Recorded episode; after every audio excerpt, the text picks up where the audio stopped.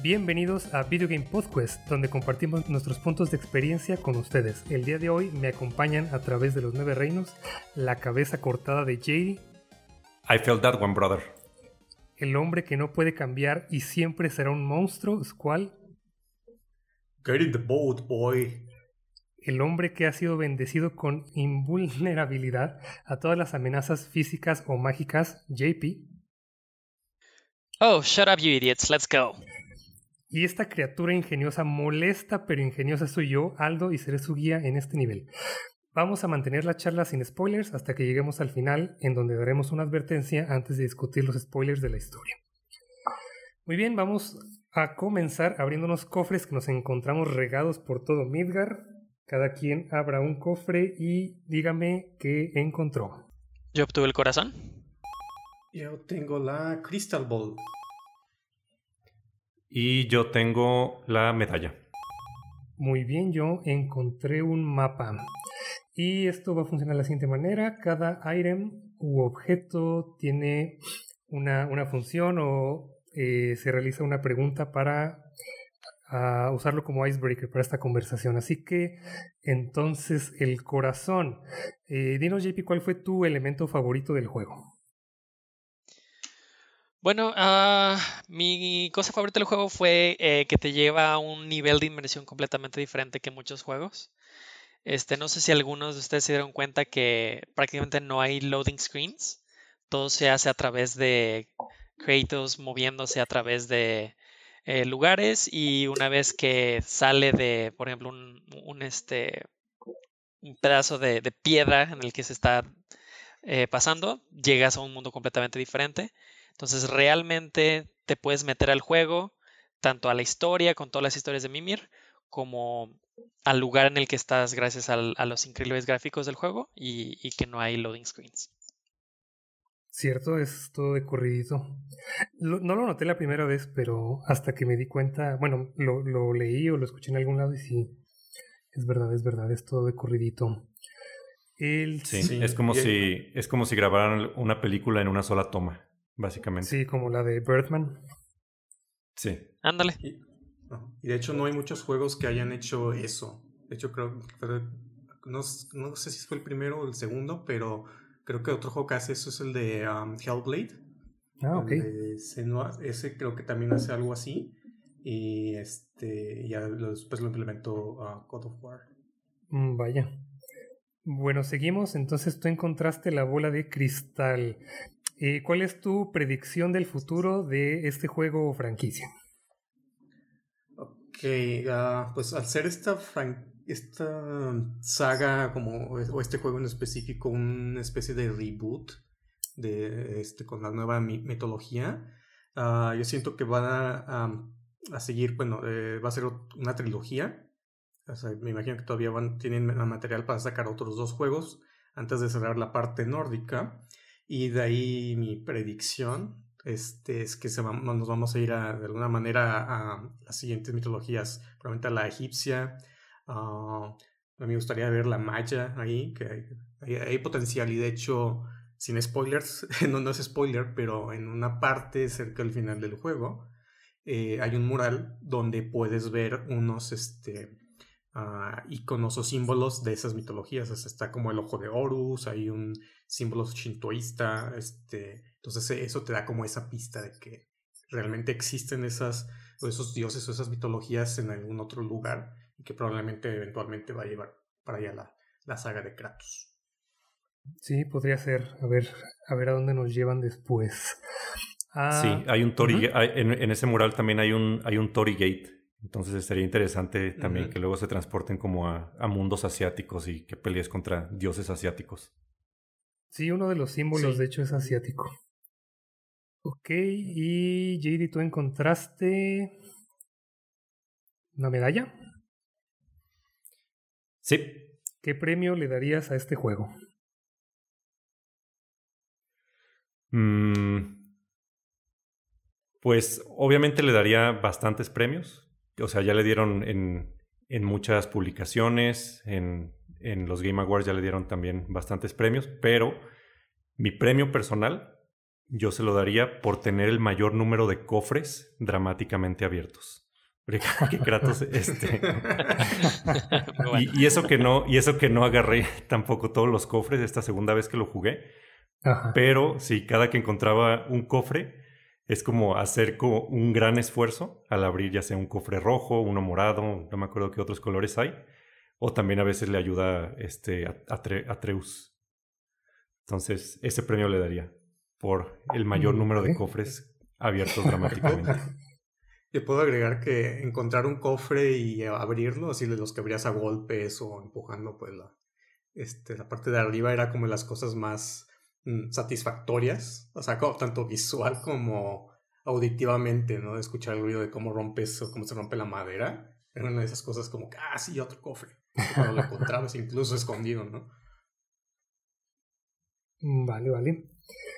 Pues yo encontré en mi cofre un mapa, así que tengo que reducir la trama del juego a tres palabras y para mí es montañismo con papá, que de hecho después va a ser un tema que, que quiero que toquemos, que va a ser paternidad en general.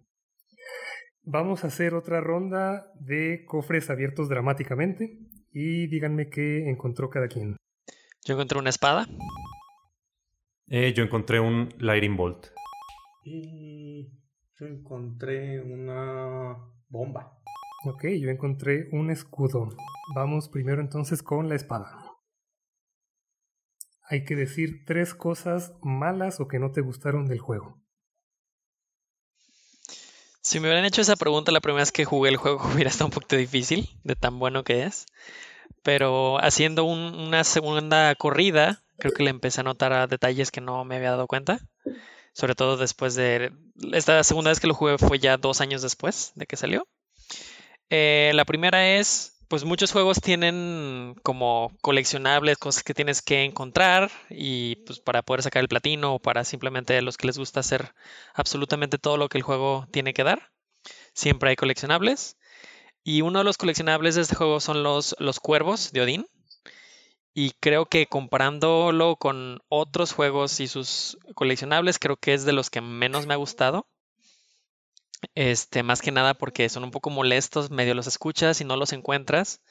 Y hay unos que de plano sabes que están ahí y yo no los podía ver. Era bastante estresante. Segunda cosa, ¿sí? ¿sí? La segunda cosa es que eh, los jefes se me hicieron un poquito repetitivos peleas este, dos veces con, algunos de ellos, este, utilizan siempre los mismos movimientos y tal vez comparándolos un poquito con, con jefes de, de, otros God of Wars, las peleas se me hacen un poquito menos épicas. Mucho más difíciles, pero menos épicas. ok. Y la última este, es Atreus, o más bien hubo una parte en la historia en donde Atreus se pone un poquito desesperante que digo, es normal, es, parte de lo que los desarrolladores hacen para que el personaje vaya tomando forma, que vaya desarrollando su personalidad, su, historia, etc. Pero una parte que me desesperó mucho, que se estaba comportando como un niño malcriado y simplemente, a, a, pesar que lo entiendo, no, no me gustó esa parte porque simplemente me desesperaba. Sí, es parte de la historia, como que es algo que, que querían mostrar, pero tal vez sí se sintió como un poquito exagerado, ¿no? Poquito. Mm, vale, entonces siguiente va a ser el Lightning Bolt, el rayo. Hay que dar un review de este juego en tres palabras. Mm, ok, probablemente sería simulador padre-hijo. Ahora la bomba. Destruye o critica este juego también con tres palabras. Está difícil porque es un muy buen juego, pero... ok, um, si tuviera tres cosas para destruir el juego es mm, predecible, repetitivo y tedioso. Ok. Esas son mis tres cosas. Ya si quieres eso es como que lo, lo mejor lo malo, lo que la gente no le puede llegar a gustar. Mm, vale, ya hablaremos más adelante acerca de el gameplay. Y finalmente, entonces, creo que yo dije que encontré un escudo. eh, voy a decir tres cosas que sí me gustaron del juego. Eh, la historia se me hizo épica, los personajes muy bien desarrollados y los diálogos muy bien escritos. Ok, a continuación, ahora sí vamos a una introducción acerca de lo que fue el desarrollo de este videojuego. Por favor, JD. Ok. Eh, God of War eh, fue un juego de acción-aventura desarrollado por Santa Mónica Studios fue anunciado durante el E3 en 2016 y fue lanzado en abril 2018 para PlayStation 4. Es la octava entrega de la franquicia en la serie de, God of War y fue dirigido por Cory Barlog. Eh, eh, es la secuela directa de God of War 3 y también puede ser considerado como un reboot de la serie. Y hasta ahora ha vendido más de 10 millones de copias.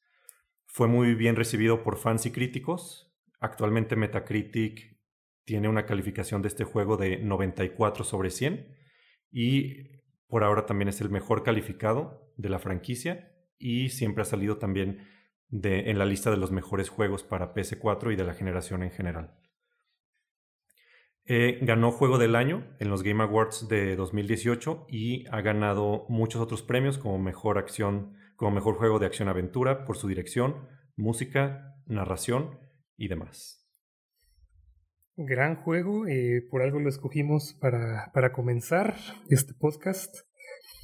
Y no solo porque todos lo jugamos y a todos nos gustó, en realidad sí, sí ha sido uno de los más grandes de, de esa generación. Muy bien, vamos a pasar rápido con una sinopsis y después ya vamos a hablar de nuestra experiencia con este juego. Tras la muerte de Faye, la segunda esposa de Kratos y madre de Atreus, ellos viajan para cumplir su último deseo, que sus cenizas sean esparcidas en el pico más alto de los nueve reinos. Kratos mantiene en secreto su pasado y la divina ascendencia de Atreus, lo cual les va a causar muchos conflictos mientras atraviesan tierras nórdicas, y tienen encuentros con los personajes de esta mitología. ¿Cuándo lo jugaron y qué tanto lo jugaron? Ah, ok, yo lo jugué en lanzamiento en el 2018, creo que lo jugué desde día 1, ah, lo terminé completamente sacándole el platino, este, cuando recién salió, y lo estuve rejugando estas últimas semanas para lo mismo del, del podcast. Este, en esta ocasión me fui al New Game Plus, en una mayor dificultad. Eh, y ahí llegué como a la mitad del, juego. Mm, vale, vale. JP. En mi caso, eh, también lo jugué como dos semanas después del lanzamiento. Este, lo pasé completo, platino y todo. Y empecé a rejugarlo más o menos hace dos semanas. Y también al, igual que Andrés, lo, lo llegué más o menos a la mitad.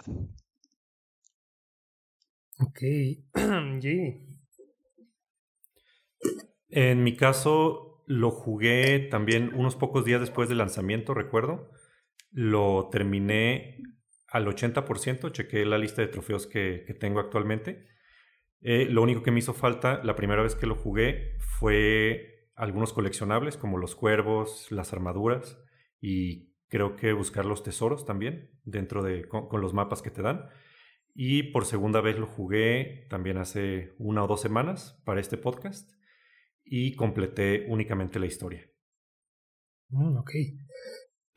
Yo recuerdo cuando salió el juego y fui de inmediato por él, pero lo compré junto con mis hermanos, entonces acordamos de, de ahí de pasarlo. Entonces, como yo lo conseguí primero, lo acabé rapidísimo ese mismo fin de semana, entonces lo acabé en dos, tres días, pero solamente jugué la historia. Entonces no lo tengo en platino, no, no completé todo, pero también eh, volví a jugar parte de la historia para la grabación de este podcast. Ahora díganme qué les parece único y diferente de este juego y cuál fue su parte favorita. Eh, ahorita no vamos a dar eh, spoilers de la historia ni nada. A ver, pues empezando por el hecho de que Muchos le pueden criticar que realmente no se siente como un God of War. como los, que estamos acostumbrados. O sea, es una especie de reboot o nueva generación de la franquicia que siento que está muy bien llevada.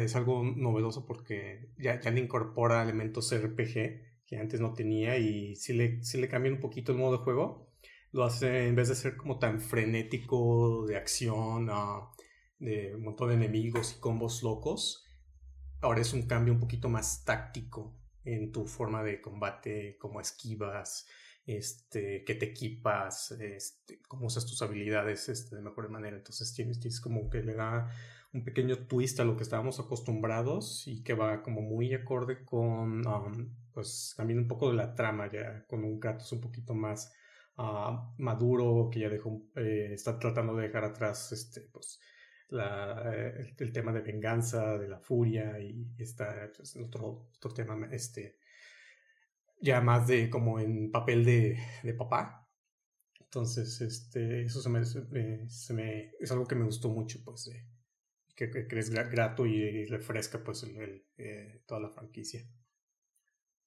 Mm, vale. JP. En mi caso creo que lo, más único de este juego es que eh, te mete realmente al mundo. Eh, es de los pocos juegos que utilizan la mitología nórdica. Muchos han utilizado la griega, la egipcia, etc. Eh, y digo, no es, el, no es el único que lo ha hecho, pero lo que me gustó es poco a poco conforme te van presentando el mundo mitológico, te cuentan historias, este, la primera vez que llegas al, lago principal, Mimir te cuenta una historia, realmente empiezas a conocer el mundo, no solo a través de, los gráficos, lo que estás viendo, sino a través de historias, cómo se creó el mundo, este, por qué están ahí, ese tipo de cosas creo que ayuda mucho a, que realmente te metas en la historia, te metas en los personajes y empieces a, disfrutar de, ese maravilloso mundo. Me gustó muchísimo eso. Mm, vale, vale. Y ahora JD. Mm, pues eh, estoy seguro que otros juegos ya han hecho como esta parte, pero no necesariamente lo han hecho como la, la serie de God of War. Que, por ejemplo, el mundo que desarrollaron esta vez es como un mundo semiabierto, o sea, no es completamente un, un, mundo abierto, pero también vas ganando como habilidades, vas desbloqueando más cosas va regresando también como a lugares y ese, y ese mundo también se va abriendo un poco, un poco más cada vez que, regresas de, de ciertas misiones. Y también se me hizo único que la verdad creo que te pierdes mucha parte de la historia y muchos diálogos si únicamente completa la historia. Sí, porque en, muchos, en muchas misiones, como son los side quests, también es más desarrollo de personajes y aprendes mucho más de, de la mitología nórdica. Mm. Muy cierto. A ver si después le sigo un poco más. Para mí, pues sí, lo principal eh, fue, eh, como creo que he dicho la mayoría, la historia, porque el, modo de juego está entretenido, pero lo que de verdad me gustó y lo que hacía que, que no quería que lo soltara y quería continuar y continuar era así la historia, la, interacción con esos personajes y hay como muchas dudas que, que vas teniendo y cada vez hay más y más y más y al final te dan algunas respuestas, pero sí, la interacción entre ellos y el desarrollo de la historia fue lo que para mí me atrapó más y fue lo que lo hizo, pues sí, un poco diferente a, muchos juegos que tal vez no, no tienen, además de una historia relativamente original, también pues toda la, la base que tomaron de, de toda una, una mitología.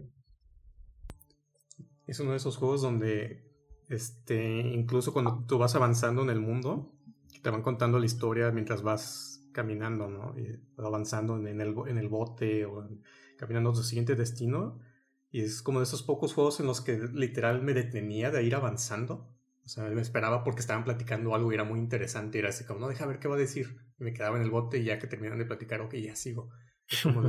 eso está, está tan bien contado que hace que te quieras esperar o que quieras saber un poquito más. Entonces, está, muy padre. Sí, es un buen uso para, para esos espacios en los que tienes que transportarte de un lugar a otro. Que después Death Stranding ah, lo hizo diferente. Pusieron música, que también está, está agradable, pues, pero en este, no, está mejor aquí ver la interacción entre estos tres personajes en, en cada traslado. Bien, vamos a pasar ahora rápidamente a un minijuego antes de entrar al contenido de God of War.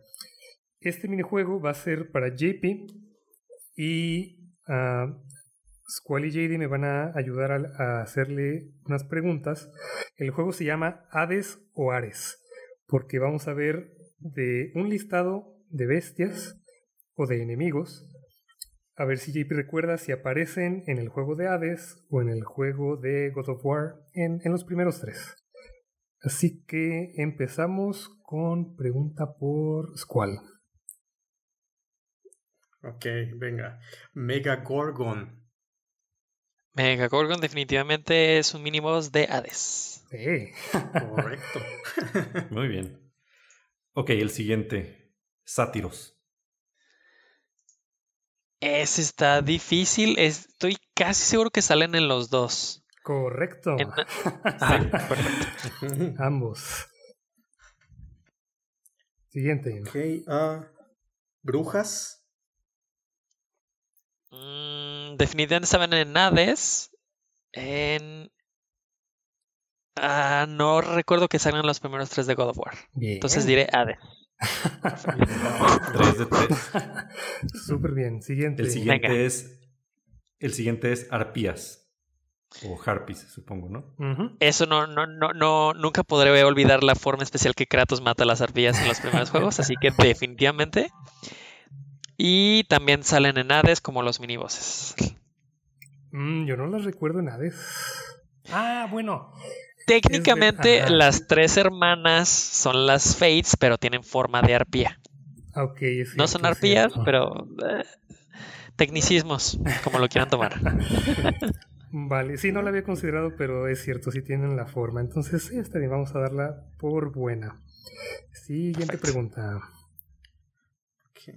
Ah, carroza de Nemea. Ah, quiero suponer que es un enemigo de Hades. Es una carroza que es bastante hartante cuando peleas contra muchas de ellas. Final answer. Ok, bien, vas 5 de 5. Mm, bien, perfecto. ok, siguiente. Siguiente. ¿Fantasma o Grave? fantasma o grave. Wraith. Uh, a Wraith. Ok. Um, con TH. Para ser sincero, ahí sí no tengo idea. Voy a adivinar God of War. Bien. Adivinaste bien. Muy bien. Venga. Ok, siguiente. Cíclope.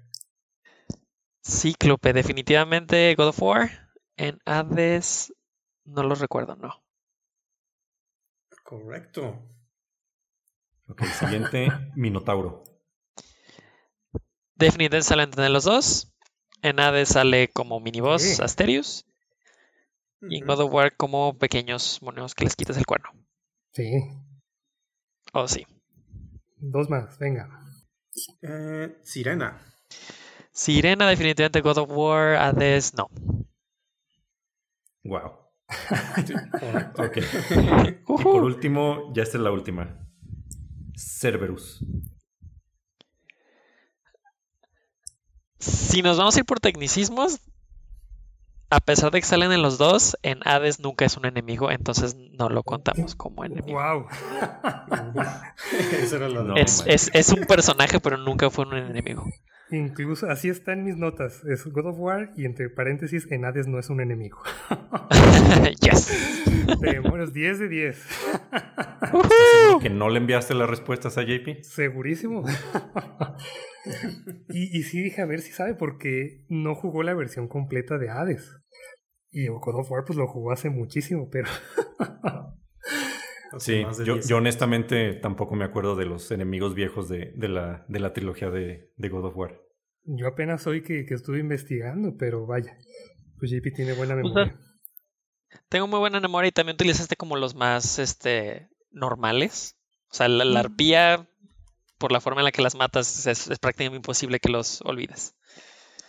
Tal vez si hubieras utilizado alguno de los mini bosses de, God of War, tal vez no hubiera sabido. Mm, vale, vale. Ok, bueno, mm. pasamos entonces ahora sí a el contenido del juego. Vamos a hablar de varios puntos. Eh, quien quiera comenzar con cualquiera de estos y si quieren pasar de un tema al que sigue, porque vamos a hablar en general de historia, de personajes, de peleas, de la actuación de voz, un poquito de todo. Así que adelante ahora sí con contenido del juego.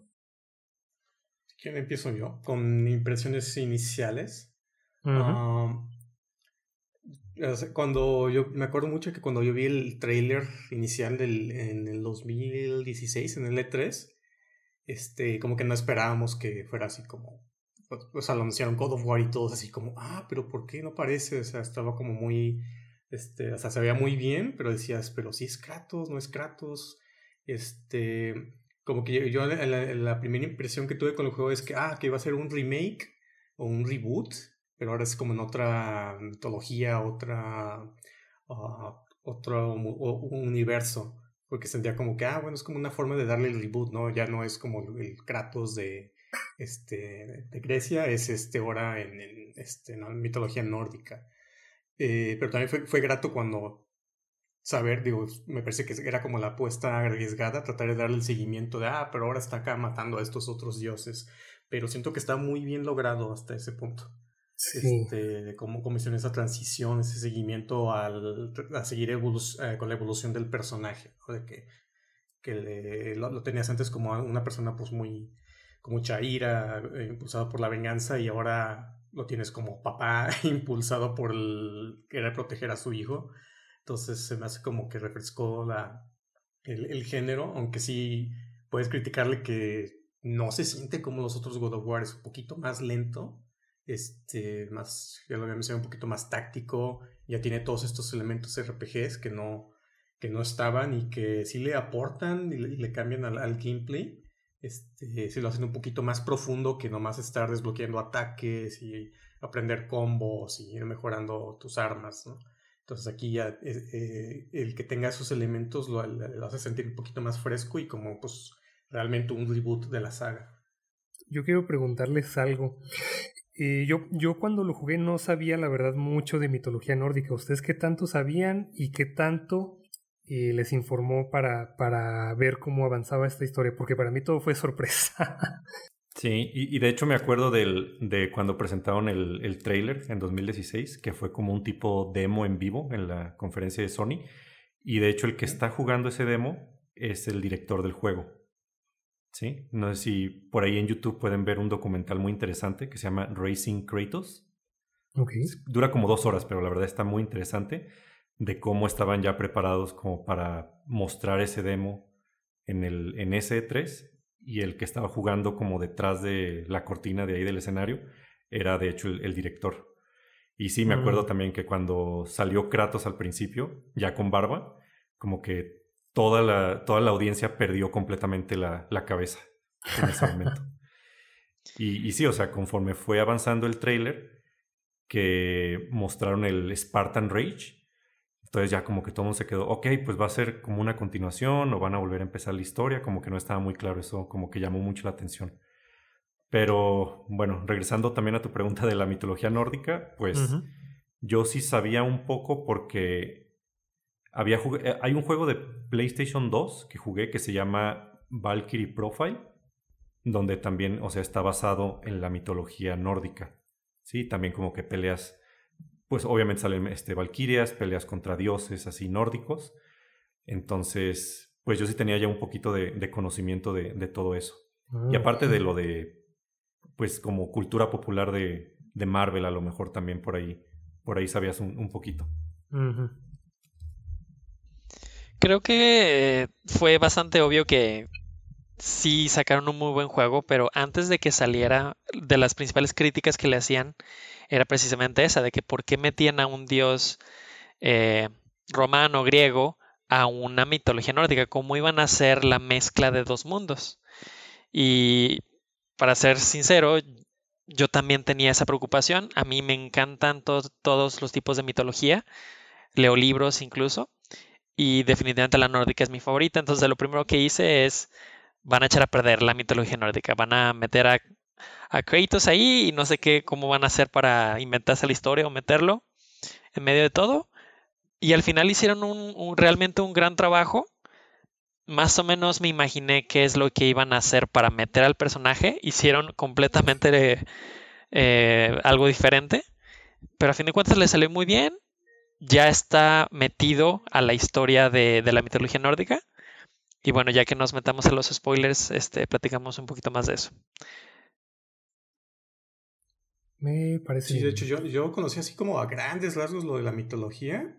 O sea, no tenía muchos datos, sí eh, investigué un poco, ¿no? De como de quiénes eran los personajes, o sea, quiénes son los hijos de Odín, este, eh, quién es la serpiente esta del, eh, de la World Serpent, este, un poquito de todos, este, siento que como que respeta a grandes rasgos algunas de las cosas, otras como que sí las está cambiando un poquito, porque tienen, digo, no, siento que sea como 100% fiel a lo que, a, Correcto. la mitología nórdica, este, y y también sobre todo, o sea, cuando dices, ah, ya no hablar de mitología nórdica y te ponen a Kratos, dices, ah, ya, ya, ya valió, o sea, se va, Kratos se va a echar a todos los dioses en, en, algún momento, ¿no? o sea, ahora ya, ya, ya fregó a todos los griegos, ahora viene con esta y luego con la que sigue, así.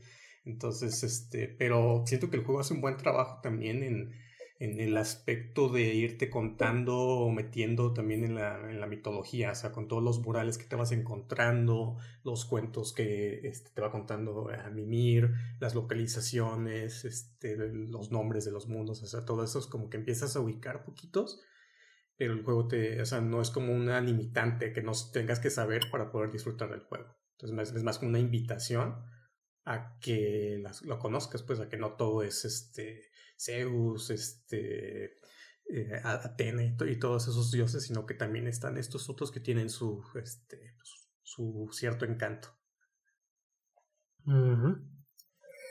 Ok, hablando de los temas, entonces ya tocamos acerca un poco de la mitología nórdica, pero también qué opinan acerca de cómo se enfocó la historia en, en la paternidad, pero también como en esta madurez de un niño y qué significa también el ser un dios. Creo que es un tema difícil, sobre todo con un personaje tan brutal como lo era Kratos en los primeros tres entregas del juego.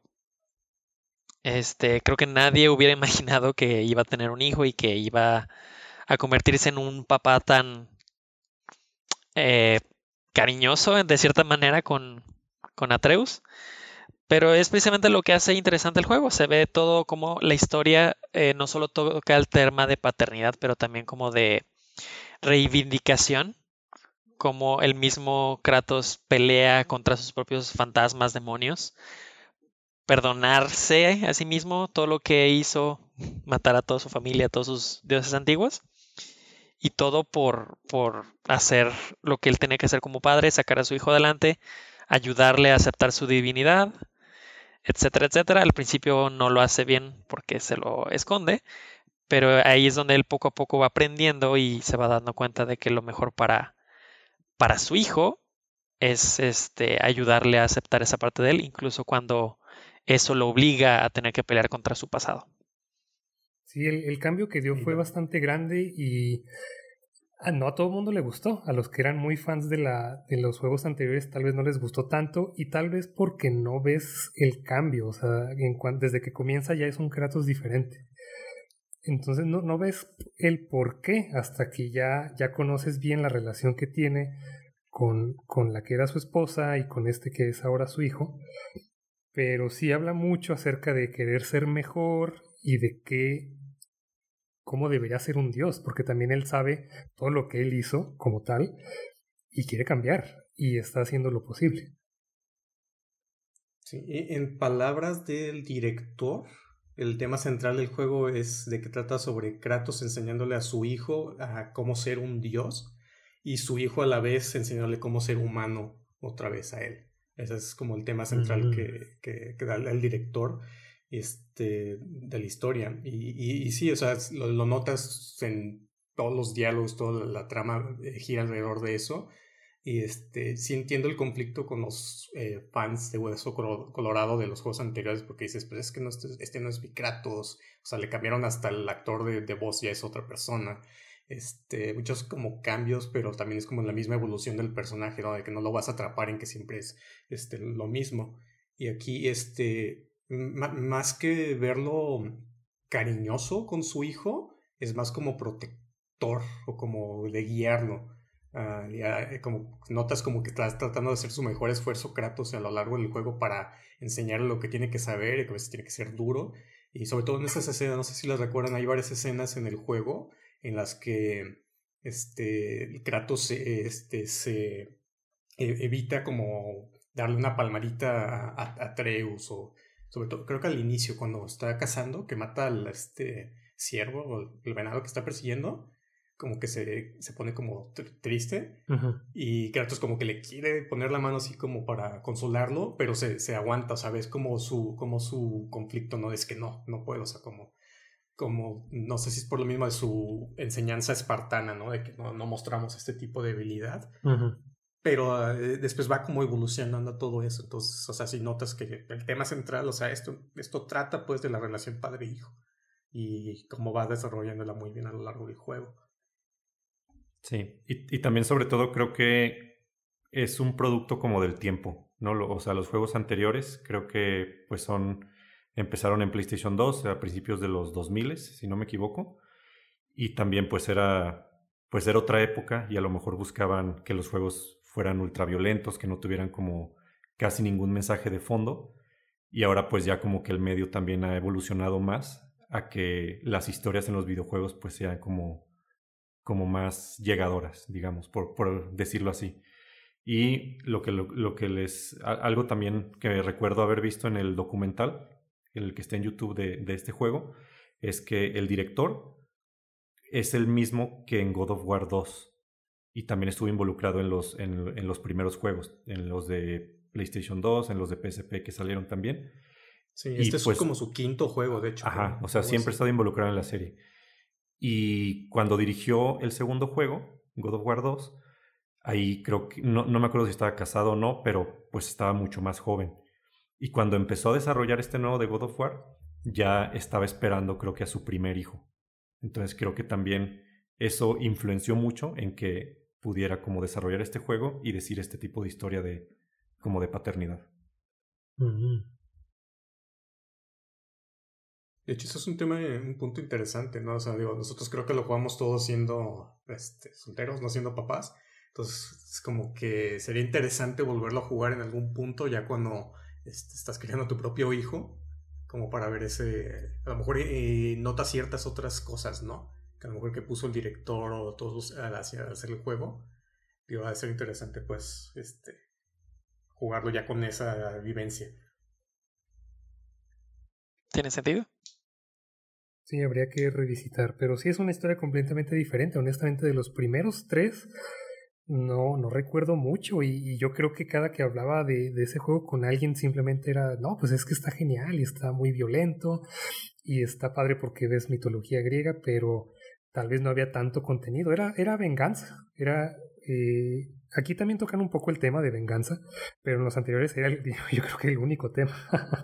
sí, pues básicamente en todos, ¿no? Sí.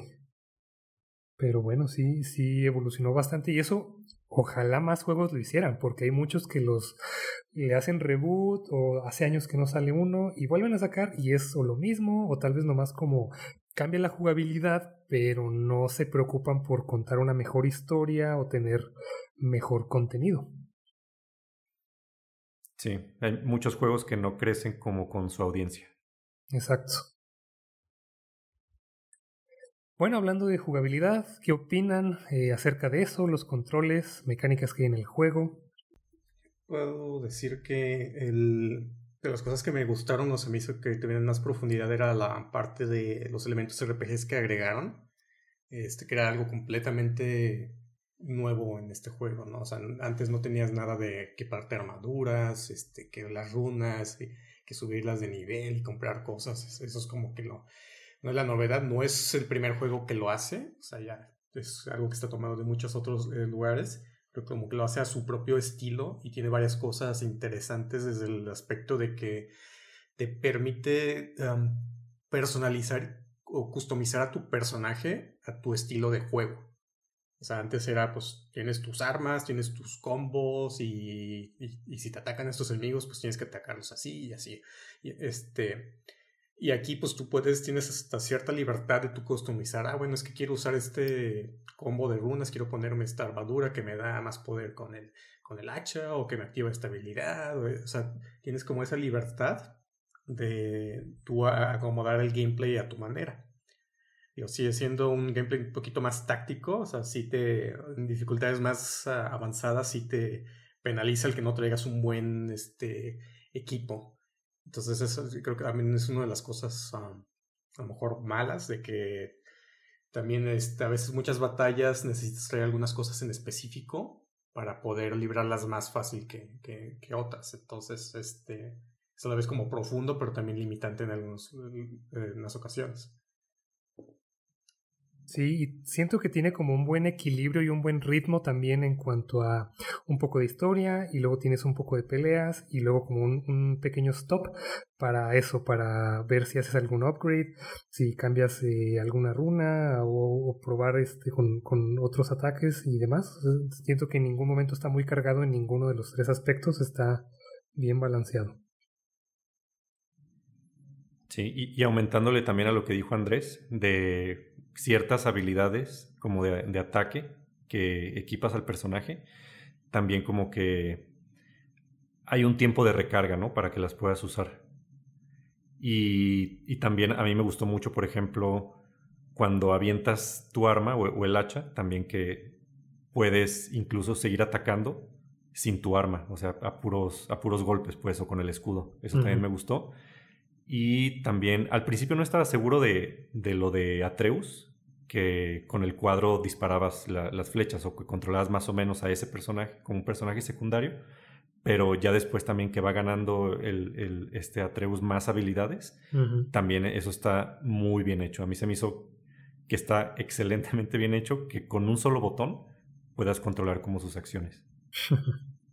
Sobre todo el hecho de que tienes a un personaje ahí que sí es útil, ¿no? De que no es que lo estás rescatando a cada momento y sí te apoya en, el combate. Sí, incluso le puedes activar como habilidades de que si, si tienes tu, tu, vida muy baja, tu barra de vida muy baja, también te, te recupera él o te avienta ítems que pueden recuperarte. Ajá, o detener a los enemigos, a, abrirte espacios, o distraerlos. Este, o sea, es como esa variedad para, para tú medir pues el, el combate, pues o sea, sigue siendo como más táctico. Vale, ¿y cómo vieron? también. Ah, sí, dime. Nada, eso simplemente quiere decir que algo interesante es que tampoco te aburre tanto, a pesar de que algunos de los ataques pueden llegar a ser repetitivos. Como dice Andrés, tienes mucha libertad con respecto a, las habilidades, las runas, este, los aditamentos a las armas, que puedes cambiar tu estilo de juego y, el, el, combate nunca se hace aburrido. Sí, Cierto, cierto. Hablemos, hablemos de la hacha. Sí. Porque creo que es, uno de los elementos más. Ajá. Porque, o sea, a mí lo que me gustó del hacha, o sea, parte de la novedad de que, ah, bueno, traigo un hacha que se comporta como el escudo de Capitán América y regresa. Este, lo que está interesante de esa arma es de que, como el, el doble propósito, que lo usas tanto para combate como para este, resolver acertijos, o sea, para moverte. O sea, que, tienes que golpear cosas para congelarlas o para mover switches. Entonces, como esa dualidad del arma se me hizo muy interesante y muy bien este, hecho en muchos de los acertijos. Y de hecho, yo le vería un tercer propósito. Que además de eso que dijiste, esa hacha en específica es eh, el arma favorita que tenían los vikingos o todos los nórdicos. Entonces, de una forma, creo que el director quería decir: Mira, este es el hacha de Kratos, esta es la forma en la que introducimos a, God of War al mundo mitológico de, los nórdicos. Sí, y también sirve, sirve e, esa, esa arma en específico, sirve para combate así como cuerpo a cuerpo, pero también la puedes lanzar. Eso también está como muy, muy versátil. Bastante bien, sí. Y después, bueno, ya se complementa con, con otra arma que consigues más adelante. Y lo hace bastante, bastante interesante. ¿Qué opinan en general de este, las batallas que hubo? ¿Alguna les gustó, en particular? En lo personal creo que no hay ninguna que es épica como los otros juegos, pero la que más se acerca es la batalla que está al inicio del juego, mm. contra... Y, no, es spoiler porque es muy al inicio. Contra Baldur. Digo, de, en el momento que aparece en el juego, los que conocen la mitología nórdica inmediatamente saben más o menos a, dónde va a ir la historia. Pero la batalla en sí es muy interesante porque sabes que pues, es un dios inmortal, no puede morir. Entonces, sabes que no vas a poder ganar. Entonces, la manera en la que lo implementaron fue muy, muy original. Y pues sí ves cómo le ponen una muy buena pelea a Kratos y pues no puede. Yo no sabía, no sabía ni quién era. es, que es, lo interesante que dependiendo del conocimiento que tienes, puede ser muy diferente cómo ves la batalla. Y creo que para, para, para ambos, tanto los que saben como los que no saben quién es Baldur, creo que fue una sorpresa muy, muy grande esa, esa primera batalla. Sí, también la, la, pelea, bueno, sin, sin meterme a spoilers ni nada, pero digamos la pelea que está casi al final de la montaña o de la mina. Esa también creo que es de las más épicas del juego. Y también cuando llegas a, a, cierto templo y es una batalla, digamos, que es de dos contra dos. Ah, Esa pelea también creo que es de las más épicas, pero bueno, algún un punto negativo que yo sí le veo al juego, pues, es como en la variedad de jefes. Siento que a veces no hubo suficientes peleas épicas y que sí le hizo eh, falta un poco más de variedad. Mm, ya. Tal vez, ajá, en, la jugabilidad, o sea, porque es lo mismo, o sea, es, como, ah, pues viene fulanito y usa este tipo de armas o este tipo de armas y es una pelea y ya. No hace como en otros juegos como algo más creativo con eso, que usen un poquito más el escenario o que tengas tal vez que correr o u otro tipo de, de acciones, vaya, es simplemente, ah, viene aquí y es pelea derechito. Sí, como varias fases también de, la, de las peleas, porque siento que en, en algunos jefes digamos, son como, no sé, muchos ogros, muchos gigantes, o sea, como que no cambia mucho eso. Y hay también, o sea, como muy pocos dioses.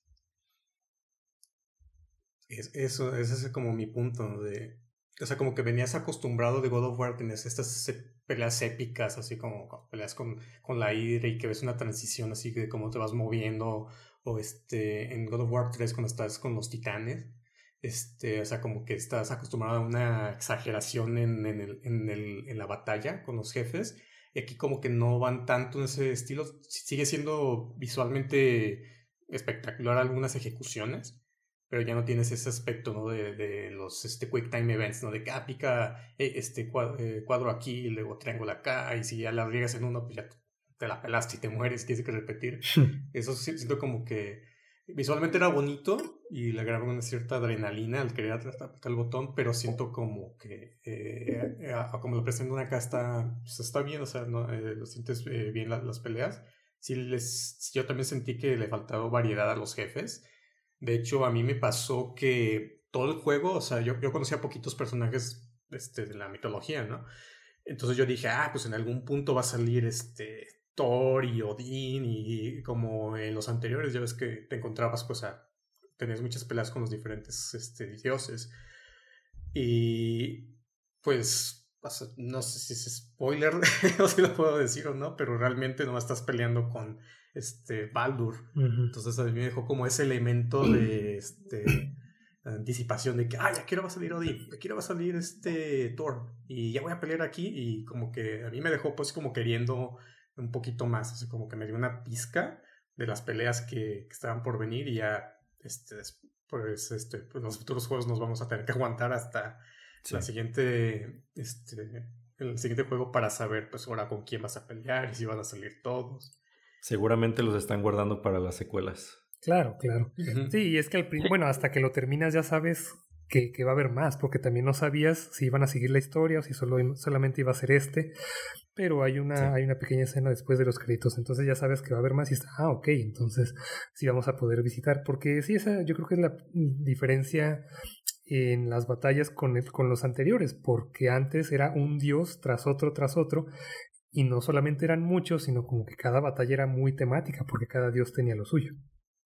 Y creo que van a hacer algo similar a, a los primeros tres, en donde en el primero sí peleas contra algunos dioses, pero realmente la mayor parte de las batallas son no contra dioses, pero semidioses o algún tipo de héroe o criatura mitológica.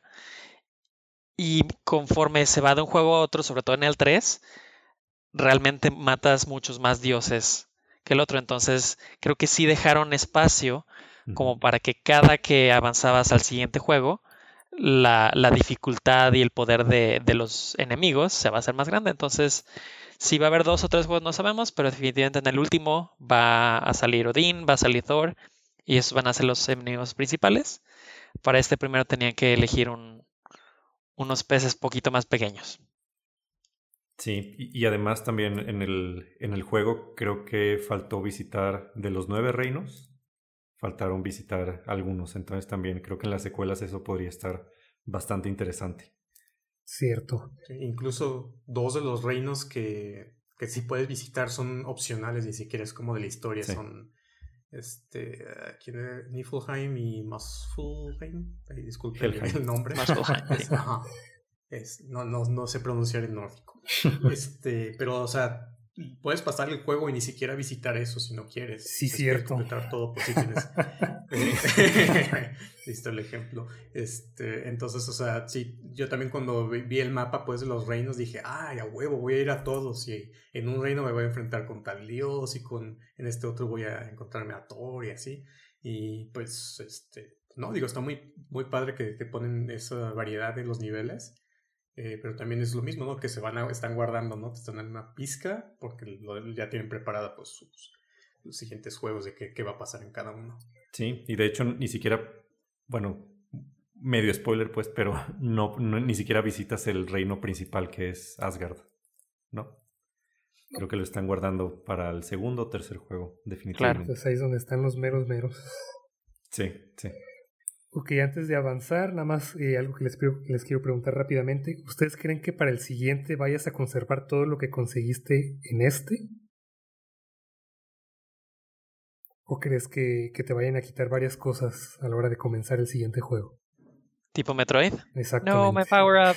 Pues, pues, incluso, incluso históricamente también ha pasado eso en los otros God of War. Sí. Porque en el God of War 1 terminas en que te conviertes en el dios de la guerra y empezando el God of War 2 es de que, ah, Zeus te quita todos tus poderes.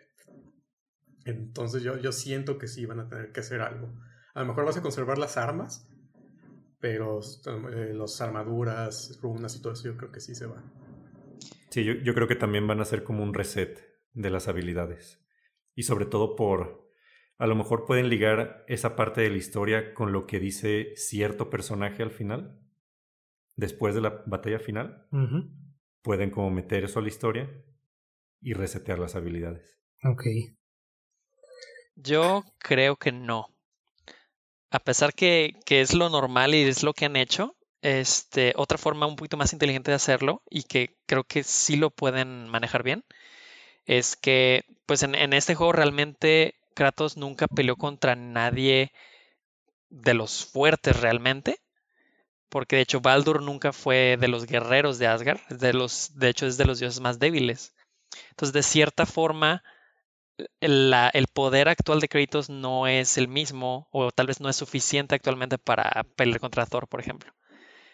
Entonces, en vez de que le quiten los poderes, pueden haberlo tomado como que, ah, pues sí se, va a ah, sí se está haciendo más fuerte, pero todavía no ha llegado al punto en el que puede pelear contra los dioses principales. Y entonces se queda con el poder actual y en el 2 y en el 3 va a subir todavía más de poder. Podrían manejarlo de esa forma también. Ah, pues ojalá este año y si no el que sigue, sepamos. Ojalá. Ok, ¿algo les, les llamó la atención eh, artísticamente, ya sea la estética, la música o incluso si, si quieren hablar también de la actuación de voz? Visualmente yo creo que el juego está increíble. O sea, yo muchas ocasiones me, eh, eh, me encontraba eh, parándome, hacia, estaba explorando y nomás me detenía como a observar, o sea, a girar la cámara, a ver, ah, mira qué, qué, qué bien este detallado está, la iluminación, o sea, hasta, hasta el piso, o sea, yo iba viendo el piso así de, mira, este, o sea, de tomar una molestia de poner bien un piso así creíble, real, muy bien este diseñado, entonces yo creo que de lo que más sobresale para mí fue visualmente, o sea, y también cómo cambia cada reino cada, reino tiene eh, su propia este, ah, paleta de colores, este, vegetación, este, estructuras. Entonces, como que muy, le da, para mí le dio mucha variedad, pues, de que no, me sentía que estaba siempre en, el mismo lugar. Es así me daba esa sensación de que no, sí estoy en otro reino completamente. Que si aquí hay estas plantas, aquí está el cielo de esta manera. Entonces, e, eso se me hace que está muy bien logrado para darte como esa inmersión. Sí, yo, yo por ejemplo lo jugué primero en PS4 y ahí ya se veía increíble el juego. Y ahora que lo rejugué en, en PS5, que ya le hicieron el, como el upgrade de las gráficas, de la resolución y todo, se ve aún mejor, pues, o sea, está muy visualmente, está increíble, o sea, el, brillo de las armas, eh, la, luz, cómo se refleja en las armaduras, o también cuando, cuando usas las habilidades de, de tus armas, cómo salen como todas las partículas de hielo, las partículas de fuego, eso también se ve increíble. Y creo que no solamente es la cuestión gráfica, sino también la cuestión de diseño. Este, los desarrolladores hicieron un excelente trabajo en convertir mitología, que simplemente es un conjunto de palabras, en un mundo visual desarrollado muy, muy cercanamente a lo que dice la mitología. Y creo que cualquiera de nosotros cuando llegaba, por ejemplo, al mundo de Midgard la primera vez, se abría todo y te quedas así simplemente wow. Creo que hay muchos juegos que tienen gráficas excelentes y que no han podido este, despertar esos sentimientos en, sus jugadores, de simplemente quedarte atontado y decir wow. Y este juego lo hace muy bien. En la música, yo no sé, no le puse mucha atención y no sé si eso sea algo bueno o algo malo, porque de, de cierta manera, si está bien lograda, pues solamente está como ahí de fondo, ¿no? Entonces no hay ninguna pieza que recuerde en particular, pero en general sí está similar a los juegos anteriores, en que se escuchan como coros, y en general está muy muy épica, pero no, no se me quedó en, en particular ninguna pieza en la cabeza.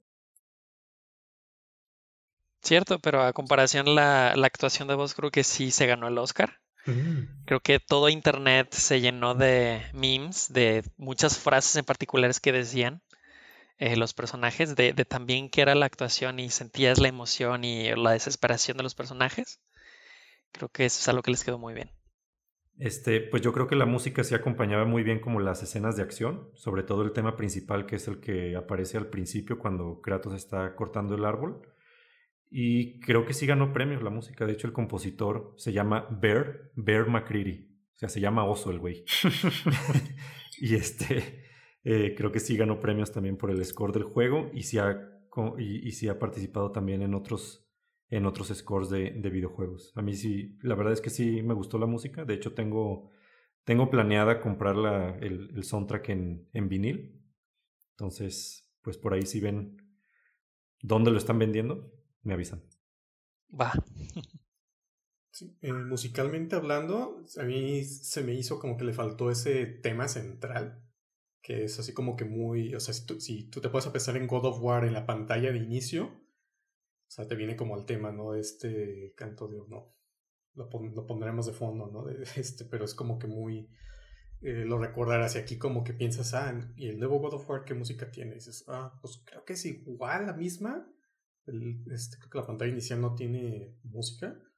Este, pero no es como que lo notes mucho, o sea, como lo que tiene de score está bien para los momentos que estás explorando y cuando es un combate la música pues sí tiene el, mismo estilo, los, tambores, los coros, este, entonces creo que está muy bien logrado. En cuestión de voz, este, eh, cambió el, el actor de, que hace la voz de Kratos este, el, actor anterior de, los otros juegos ya dejó, pasó la batuta aquí a este otro actor que no tengo aquí el nombre, pero la justificación fue de que querían un actor que tuviera también un físico más este, robusto, más imponente. Este, entonces, este, hubo algunos que como que no les gustó el cambio, pero siento como que, yo no tuve problemas, la verdad, creo que hizo un muy buen trabajo este, también dándole un, un tono de voz este, ya un poquito más maduro, más este, serio. Entonces, sí, siento que se está muy bien. Eh, muy bien, antes de pasar a la siguiente sección, a rápidamente si encontraron algún error, algún bug, algún glitch, eh, qué opinan de los logros y trofeos en el juego y de su rejugabilidad. Eh, a ver, em, puedo hablar en cuestión de los trofeos y rejugabilidad. Em, el juego tiene 37 trofeos. La dificultad yo la considero mediana. Es un juego eh, considerablemente largo, porque la historia te toma alrededor de unas 15, 20 horas en completar. Ya si quieres este, meterte a completar, conseguir todos los coleccionables y hacer todo lo extra, este, sí te llega a tomar unas 50 horas más o menos. Nada es, no, no hay ninguna cosa que, que sea perdible, o sea, que, un, ah, que no agarraste una cosa en algún momento, algún ítem o un cofre o algo, siempre puedes regresar para conseguirlo. Entonces, este, el juego te invita a que regreses y, explores las áreas ya que tienes este, nuevos power-ups. Los trofeos no, no, dependen de la dificultad, o sea, puedes jugar en easy este, o normal y, y aún así poder conseguir todo sin problemas. Y yo creo que lo, más difícil, el mayor reto que te vas a topar aquí es este eh, la cuestión de los coleccionables, que son muchos, sobre todo los cuervos que, que mencionó JP, que sí hay unos que están muy, muy ocultos, que están difíciles, no están a la eh, este, a simple vista. Este, y hay muchos, entonces tienes que regresar en muchas ocasiones para limpiar las áreas. Y lo otro que te puede eh, tomar algo de, o ser un poquito difícil son las batallas con las valquirias.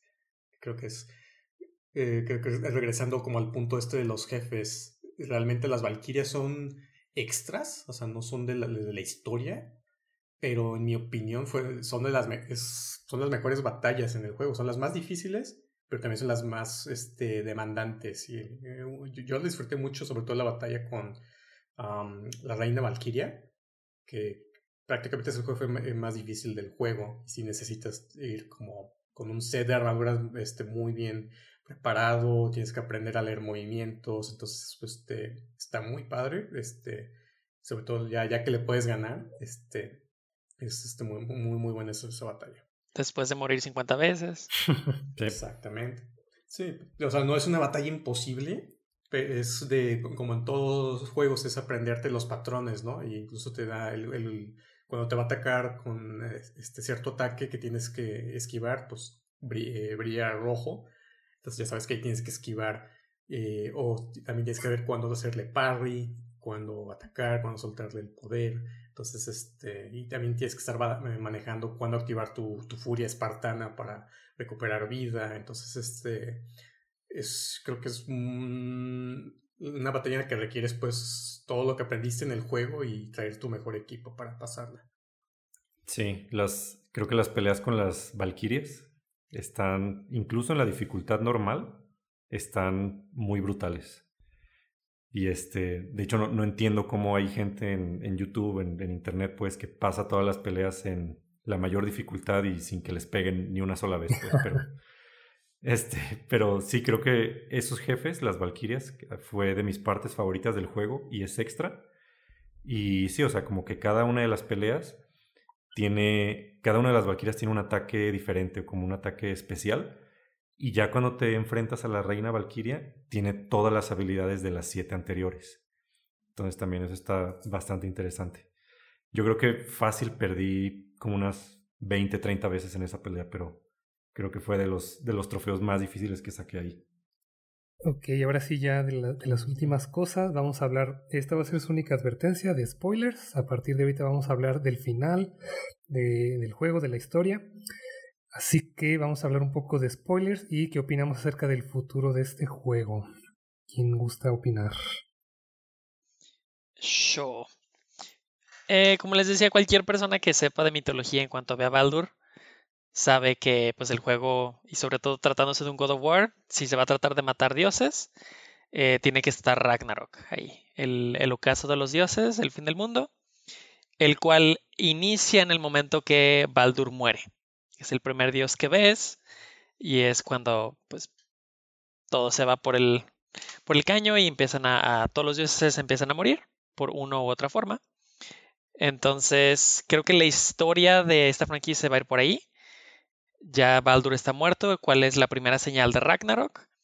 Eh, sale la serpiente, Hormungarn, Hormungarn, que es este, también uno de los principales eh, personajes del fin del mundo, que de hecho mata a uno de los dioses. Entonces creo que básicamente Kratos se va a hacer amigo de todos esos personajes que pelean contra los dioses y les va a ayudar a, matarlos. Creo que por ahí va la, historia. Mm, interesante. Sí, y, sobre todo con el, con el nombre del el nombre real de Atreus que revelan al final en el mural. Ya, ya puedes decirlo, estamos en la parte de spoilers. ah, perfecto. Bueno, sí, es como al, final te, te, te dicen como dos, o sea, es, giro tras giro el final, de que pues matas a, a, Baldur, se muere ya, que se rompe el, el, hechizo que le había puesto Freya, ¿sí? Y luego ya cuando por fin vas al reino de los gigantes, que ves como el, el mural de como toda la historia, todo lo que va a pasar en el juego, y pues ya también te revelan el, nombre de, de, Atreus, que también pues, si no me equivoco, tiene que ver también con lo de Ragnarok, ¿no? Porque es uno de los es dioses, es uno de los dioses principales causantes de ese fin del mundo. Exactamente, es el que causa, es el, el, el que, sí, básicamente el que genera que se junten todo lo necesario para que Baldur muera. Y pues es el que lo empieza a provocar. Oigan, yo tengo una duda, no sé si, si ustedes saben o no, no me quedó claro. ¿Por qué los gigantes no son gigantes? JP sabe. Pues en realidad la mitología nórdica sí son gigantes. Ah, ok. Este. Se supone que sí hay como de gigantes y gigantes. Por ejemplo, los gigantes de hielo sí eran enormes, los de fuego no tanto. Y los, digamos que mientras más cercano estaba la relación con el gigante principal, que es, digamos, el gigante que creó todo el mundo, este, eran más grandes. Entonces, parte de lo que dice la mitología es que mientras los gigantes iban perdiendo su, su pureza sanguínea, iban perdiendo un poquito su, su grandeza. Ah. Este, no sé por qué en el juego no salen realmente gigantes, sí deberían de ser más grandes de lo que, de lo que aparece en el juego. Pero podrían tomar ese pequeño detalle para. Pues para darle sentido a esto. De hecho, al inicio del juego hay un comentario que te hace Baldur. En la, justo al inicio, cuando llega a, tu, a la cabaña, que, que ve a Kratos, le hace el comentario de: Ah, eres más pequeño de lo que esperaba. Exacto. Eso era por, entonces es como que, digo, al principio igual no lo captas, ¿verdad? Hasta que lo vuelves a jugar y dices, ah, le dijo eso por esto. Cierto. Sí, creo que a él lo mandaron a buscar a, a Faye. A Faye. Ajá. O sea, pero él no sabía quién estaba buscando, nomás como que le dijeron, ve ahí. Y ya llegó, pero también, o sea, cuando ves el cadáver de la esposa, pues dices, pues es un gigante. ¿Y qué opinan de, de precisamente de lo que se ve al final en el mural ¿Cómo ven eh, acerca de, de, Kratos en el mural? Mm, pues mi, predicción, por ejemplo, es que el, juego obviamente va a ser trilogía. Y si el segundo se llama Ragnarok, que ya es el fin del mundo, el tercero se puede llamar Valhalla. Entonces, Kratos sí podría morir y el mundo se va a acabar, pero el tercero van a llegar como a Valhalla, digamos, pues que es donde transportan a todos los guerreros que se mueren en batalla. Técnicamente Valhalla se destruye en el Ragnarok. Maldición. pero, pero sí, sí, si Ragnarok es el segundo, eh, después de que se termina Ragnarok, hay muy, muy poquitos dioses que sobreviven y en teoría son los que inician el nuevo mundo. Este, y pues vuelven a popular la Tierra y todo eso. Y, y, pues bueno, no hay mucha información después de eso. Entonces, no, realmente no sé qué, que más historia le puedan sacar ahí, porque pues en teoría ya no hay dioses. Se va a ir a Egipto o a Japón. Sí, puede ser. Puede ser que realmente no sea una trilogía y que este es el último y se vayan a otra mitología. O incluso que, que no le den cierre en este, o sea, que dentro de este juego que aquí se vaya de viaje antes de que, de que termine todo aquí en, en la mitología nórdica, que tenga que hacer algún quest en Egipto, en Japón. El otro, el otro símbolo que aparece es Celta, me parece. y no queda muy lejos. De hecho. Pues yo, creo que va para allá. O sea, vamos a terminar la trilogía aquí de nórdica, vamos a echarnos a todos los dioses de acá y vamos a ahora a la siguiente casa. Este, yo tengo una teoría muy loca. Digo, ya estamos hablando de spoilers, pero no sé, no sé si vaya para allá el juego, pero sería interesante que ya en el tercer juego, o sea, el, último dios que te toque pelear sea Loki. O mm. sea, que tengas que enfrentar esa pelea contra tu propio hijo. Será como interesante. O no sé si a lo mejor es con Odín, ¿no? Y al final, digo, algo tiene que pasar con Atreus. Entonces, podrías o tú matarlo o lo pueden matar. Y eso causa que Kratos tenga que viajar a otra región en busca de o revivirlo o alguna otra cosa. Yo, yo estoy pensando más como por el lado de en Egipto, ¿no? Ahí que meten algo del libro de los muertos o alguna otra cosa ahí. Entonces, no sé, es una apuesta muy loca. Yo sería muy conflictivo, ¿no? De que el primero ves a Kratos así todo paternal y al final, si su hijo se vuelve loco o, algo pasa que tienes que detenerlo, sería como algo muy interesante de, desarrollar. Sí, hay una línea en el juego donde eh, Kratos ya le platica a Atreus de, de, todo su pasado y de la descendencia que tiene él digo, la, la sentencia que tiene Atreus, y, y le pregunta, ¿eso, ¿eso es ser un dios? Como matar a tus padres y tal, y, ahí me quedé así como que, uy, se pueden ir por ahí. Exactamente. De hecho, por ahí hay una teoría en internet. En el, en el mural al final, una parte muy pequeña se ve este como está Kratos en el suelo, como, como si se estuviera muriendo, y está Atreus con una serpiente como saliéndole del cuerpo. Y una teoría es que realmente Atreus va a matar a Kratos. Y tal vez luego se arrepiente y, como dicen, va, va a Egipto en busca del libro de la vida para revivir a su papá. Sí, esa es, esa es la otra opción también, que, que la serie continúe con, con Atreus, yo creo. Con el Atreus ya evolucionado después de los siguientes dos juegos. Sí. Sí, ya, con todo lo que le enseñó Kratos. Ya de joven. Sí. Podría ser. Ah, pues ojalá venga pronto. Bien, finalmente vamos a dar cada quien un score a God of War. Entonces comenzamos con Andrés, del 1 al 5. ¿Qué calificación le das a este juego? Yo le doy 4.5 Valkyrias de calificación. Pues el juego tiene muchísimas cosas buenas. Este es un, ahora sí que una reimaginación de, una, de lo que era God of War. Eh, a muchos les va a gustar, a, lo mejor a los que eran más fans de la fórmula anterior, este, se le va a hacer muy lento, no van a sentir que no es God of War, pero tiene muchas cosas que se le das la oportunidad de eh, experimentar con ah, nuevos ojos. Ah, te, van a gustar, tiene buen reto, buena historia, gráficas, música, vale mucho la pena eh, el tiempo que le metas. Bien, JP, ¿qué calificación le das? En mi caso, creo que se merece cuatro cabezas cercenadas de Mimir y tal vez media más. Sí, cuatro y media. Este, creo que es un excelente juego, excelentes gráficas, el diseño del mundo y de los personajes, el desarrollo de los personajes es muy, muy bueno. Este, la forma en la que mezclan un personaje de mitología griega a la mitología nórdica fue bastante original. Eh, excelente forma de introducir los nuevos personajes, la nueva historia, eh, personalización, etc. Lo que le podría dejar como eh, oportunidad de mejora es hacer un poquito el, sistema de batalla, un poquito mejor este, planeado, más rejugable, que sea un poquito menos monótono y poner mejores peleas de jefes. JD. Ok, pues yo le doy de calificación 4.5 reinos bloqueados por Odín, porque las runas nunca funcionarán. Este, para mí, la verdad es de los mejores juegos que hay para PS4.